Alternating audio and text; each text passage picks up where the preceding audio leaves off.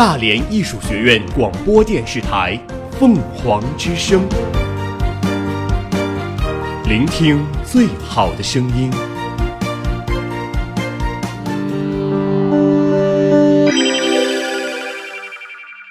今日天气：今天大连晴天，最高温度一摄氏度，最低温度负五摄氏度。今天北风六到七级，目前本市空气质量指数为四十二，评价等级为优。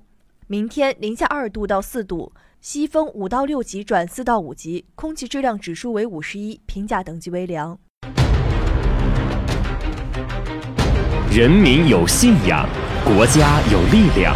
民族有希望。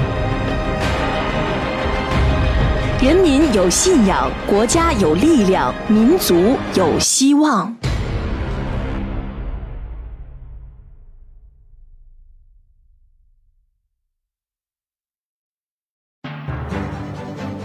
我们我们一直在行走，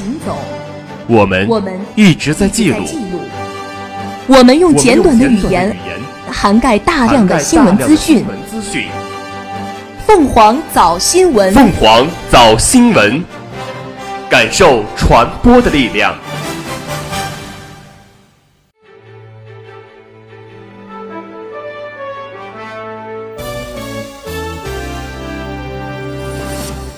各位听众，早上好！今天是十二月七号，星期五，农历十月二十。欢迎收听凤凰早新闻。首先，请听今天的新闻快讯。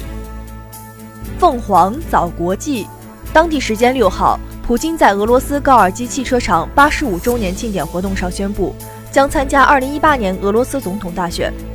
当地时间六号，美国总统特朗普正式宣布，美国承认耶路撒冷为以色列首都，并将启动美国驻以色列使馆从特拉维夫前往耶路撒冷的进程。特朗普表示，这一举动是正确的，并且符合美国利益。继续关注美国在巴以耶路撒冷问题上的决定。当地时间六号下午一点，北京时间今天凌晨两点，美国总统特朗普宣布承认耶路撒冷为以色列首都，并将启动美国驻以色列大使馆从特拉维夫迁往耶路撒冷的进程。这一举动引发国际社会的高度关注，多方担忧此举将增加中东地区的不稳定性。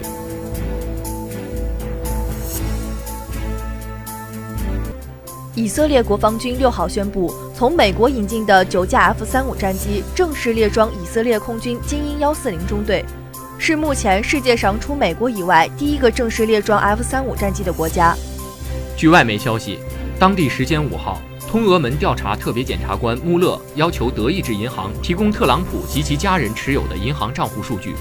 不过随后，特朗普的个人律师否认了这一消息。近日，围绕韩国情报机构负责人涉嫌向前韩国总统朴槿惠进贡一案，首尔中央地方检察院起诉国家情报院两名前院长南在俊和李秉琦，指控他们犯有挪用公款罪和行贿罪，涉案金额为十四亿韩元。英国伦敦警方当地时间五号宣布，反恐部门近日挫败了一起针对首相特蕾莎梅的自杀式恐怖袭击阴谋，已抓捕两名男子，二人六号在伦敦受审。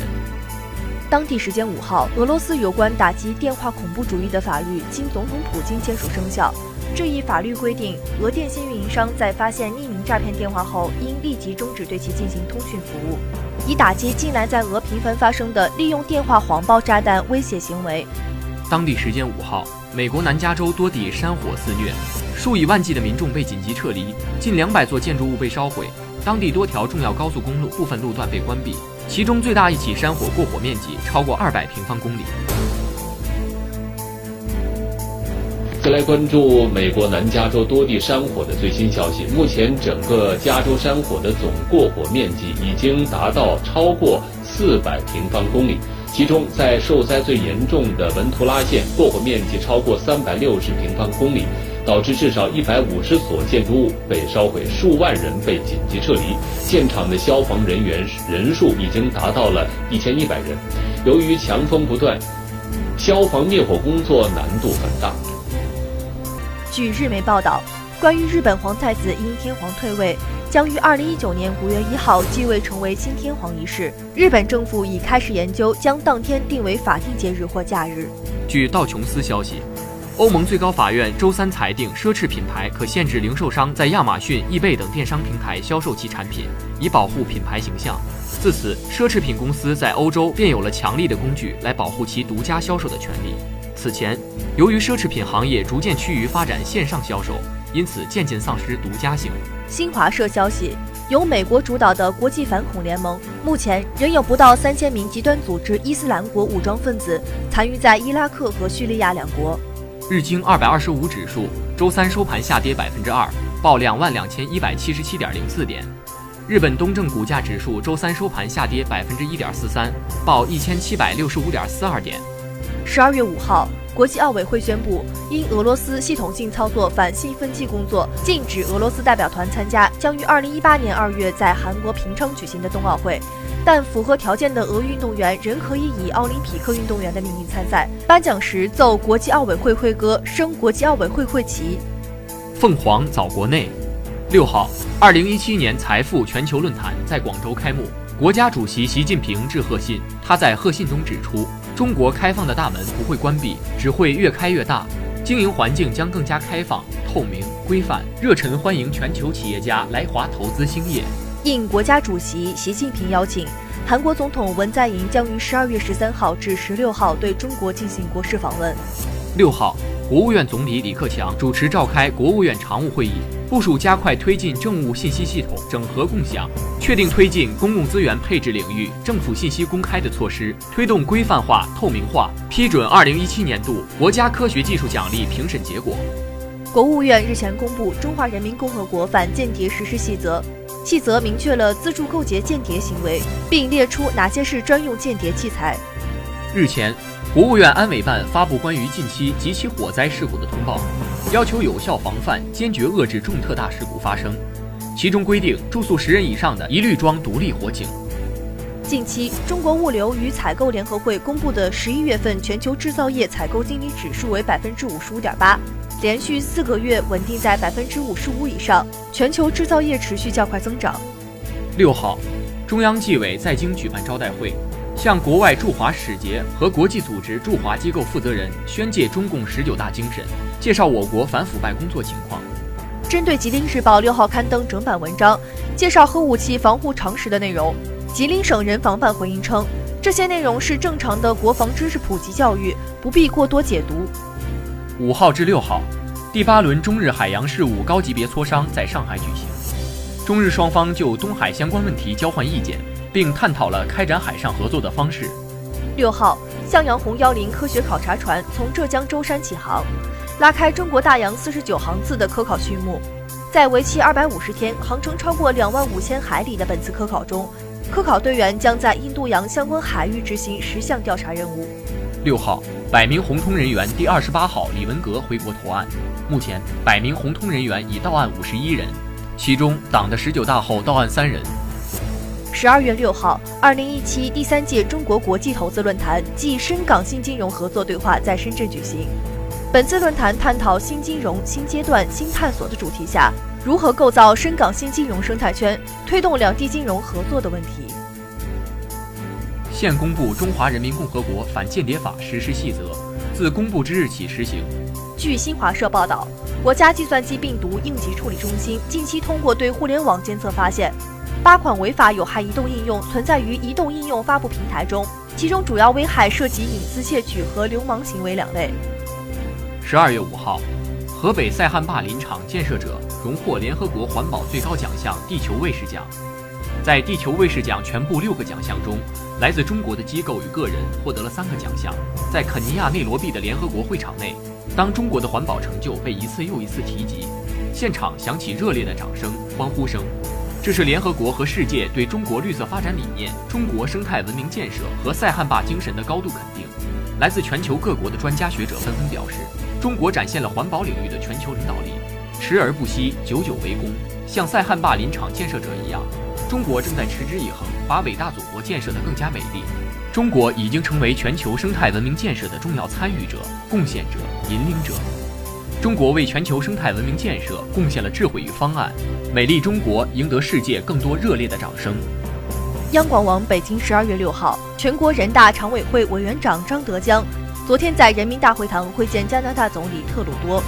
张德江说：“中国和加拿大是战略伙伴，有着巨大的合作潜力。近年来，习近平主席与总理先生就推动双边关系全方位发展指明了方向，双方政治互信不断增强，务实合作成果丰硕。”中加关系得到了快速发展，两国立法机关应积极推动落实两国领导人达成的重要共识，充分发挥中加议会定期交流机制的作用，开展立法治理理政经验交流，营造务实合作良好的政策与法律环境，扩大人民交往，增进人民友谊，共同促进两国关系健康稳定的发展。特鲁多说，去年加中两国启动进入黄金时代，两国合作卓有成效，成果丰硕。相信在两国领导人的指导下，两国友好关系和务实合作将迈上新台阶。西部战区联合参谋部作战局副局长张水利就印度无人飞行器侵入中方领空并坠毁发表谈话。他说：“近日，一架印度无人飞行器侵入中方领空并坠毁，印方此举侵犯了中国领土主权，我们对此表示强烈不满和反对。中国边防部队采取专业和负责任的态度，对该装置进行了识别和查证。”我们将扎实履行职责使命，坚决捍卫国家主权安全。凤凰早民生，中国地震台网自动测定，十二月七号七时二十九分，在新疆喀什地区叶城县附近发生五点六级左右地震，最终结果以正式速报为准。就媒体报道的北方某些地方中小学未供暖一事，教育部六号回应称，国务院教育督导委员会办公室已要求地方尽快解决中小学供暖问题。孩子们的事情没有小事，希望地方政府和学校真正将学生冷暖放在心上。近日，教育部印发《高校思想政治工作质量提升工程实施纲要》，纲要要求加强教师队伍管理，严把教师聘用人才引进政治考核关。依法依规加大对各类违反师德和学术不端行为查处力度，及时纠正不良倾向和问题。六号起，陕西省将实施食品药品安全黑名单信息共享和联合惩戒机制，符合曾发生较大食品药品安全责任事故等十种违法情形之一的，将被纳入黑名单，在多个领域受到限制或惩戒。六号。四川省教育厅通报该省天泉二中感恩费、教师有偿补课等违规办学问题。通报称，教育厅将开展定期督查，对发现违规办学问题实行一案双查，既严肃追究违规教师责任，也要严格追查监管不力的学校和地方相关责任人的责任。六号。深圳地铁十一号线隧道因隧道外部施工单位违规打桩施工，导致列车撞断桩头，列车严重受损。事故未造成人员伤亡。六号晚十九点四十八分起，地铁集团恢复了十一号线列车运行服务。六号，受强冷空气影响，黄河内蒙古段封河速度加快，封河长度达一百三十九公里。黄河山西河曲段开始出现大面积流林，流林密度为百分之四十。此次刘玲出现较往年提前了半个多月。备受关注的八达岭野生动物园老虎伤人案将于十二月十九号在北京延庆人民法院开庭审理。二零一六年，八达岭野生动物园的东北虎园内发生一起老虎伤人事故，该事故导致一死一伤。六号，上海迪士尼乐园公布新票务方案。自二零一八年六月六号起，平价票价三百九十九元，高峰日五百七十五元，假期高峰日六百六十五元。就上海迪士尼乐园的首次调价来看，平价调价的涨幅度为百分之七点八，高峰日票价的涨幅度为百分之十五。十二月二十四号零时至二十七号二十四时。北京市公安机关的出入境证件受理点、自助服务区、北京市公安局出入境管理办事大厅网站及手机 APP 平台因系统切换将暂停服务。六号，西安周至县公安局发布通报称，四号下午，陕西广播电视台一名记者在周至县人民医院采访过程中遭到相关人员的阻止和殴打，除五号对涉案的六名当事人行政拘留外，涉及当事人庞某等三人被刑拘。周至县委县政府相关方面同时向被打记者正式道歉。七号起，新一股冷空气到来，淮河以北将经历二到六度的降温。九号，冷空气南下，内蒙古、东北、华北等地气温止跌回升，但东南、西南地区将迎来较大幅度降温，局地气温可能下降六到八度。据报道，小米与诺基亚近日签署了一份专利授权协议，协议中包括两家公司的蜂窝网络标准专利交叉授权。诺基亚和小米将会合作开发用于数据中心间传输的光传输技术，基于诺基亚最新发布的 FP4 网络处理器和 IP 路由器技术，以及数据中心网络解决问题。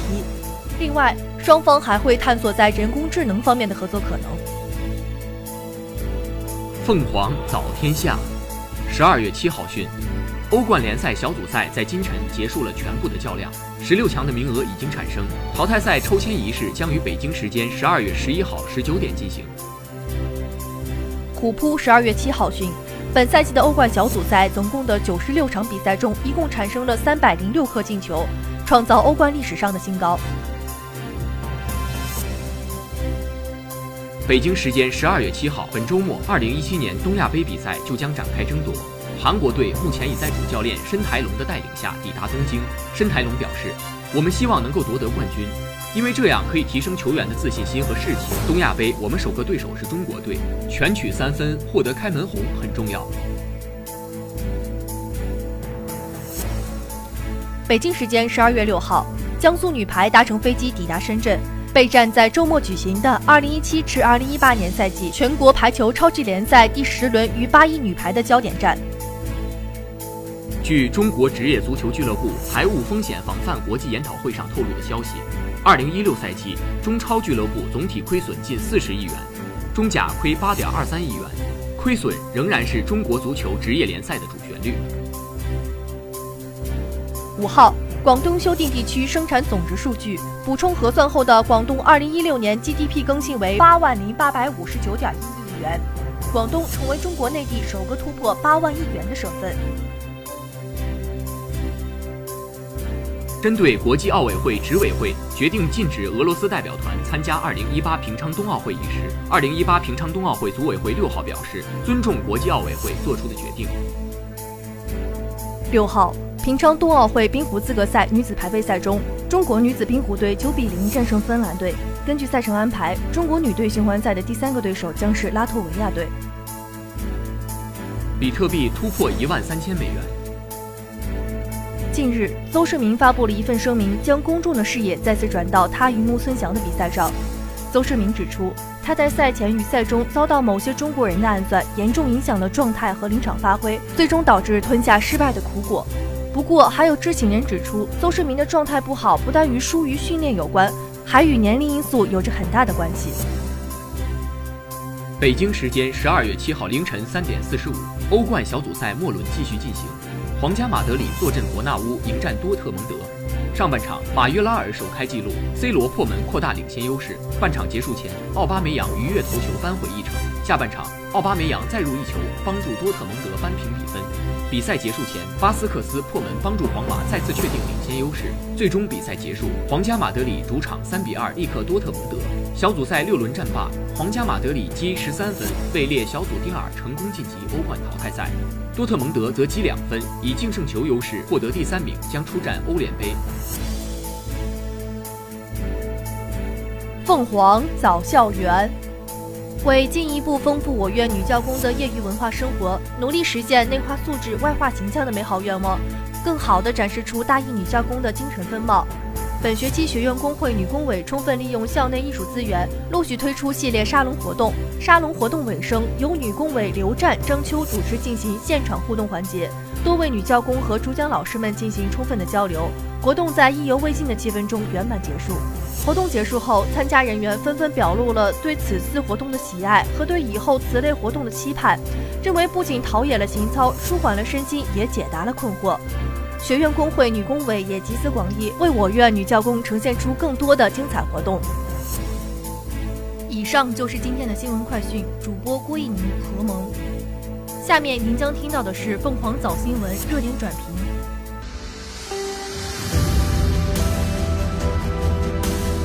发展为了人民，发展依靠人民，发展成果由人民共享。发展为了人民，发展依靠人民，发展成果由人民共享。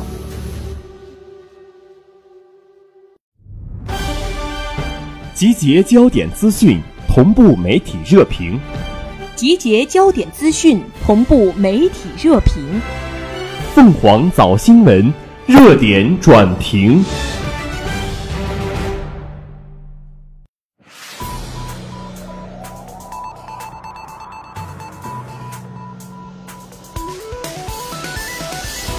早上好，欢迎收听热点转评。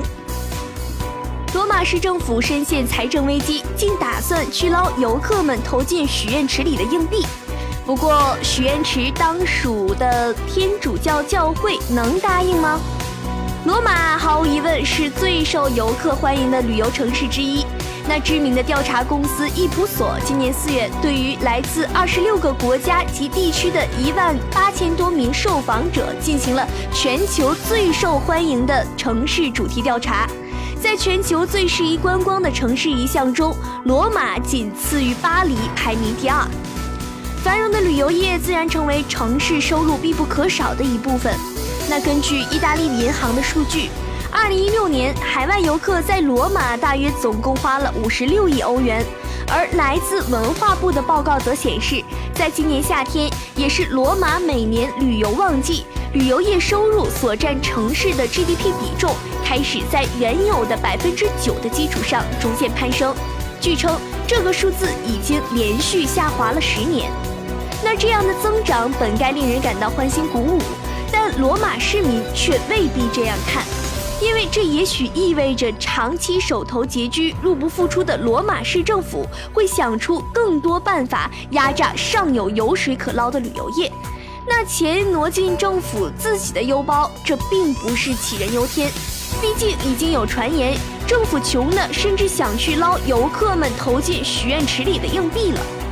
这要从许愿池里的硬币原本的来源和用途开始说起。即便你是个从未真正去过这个大名鼎鼎的喷泉，大概也看过奥黛丽·赫本的《罗马假日》，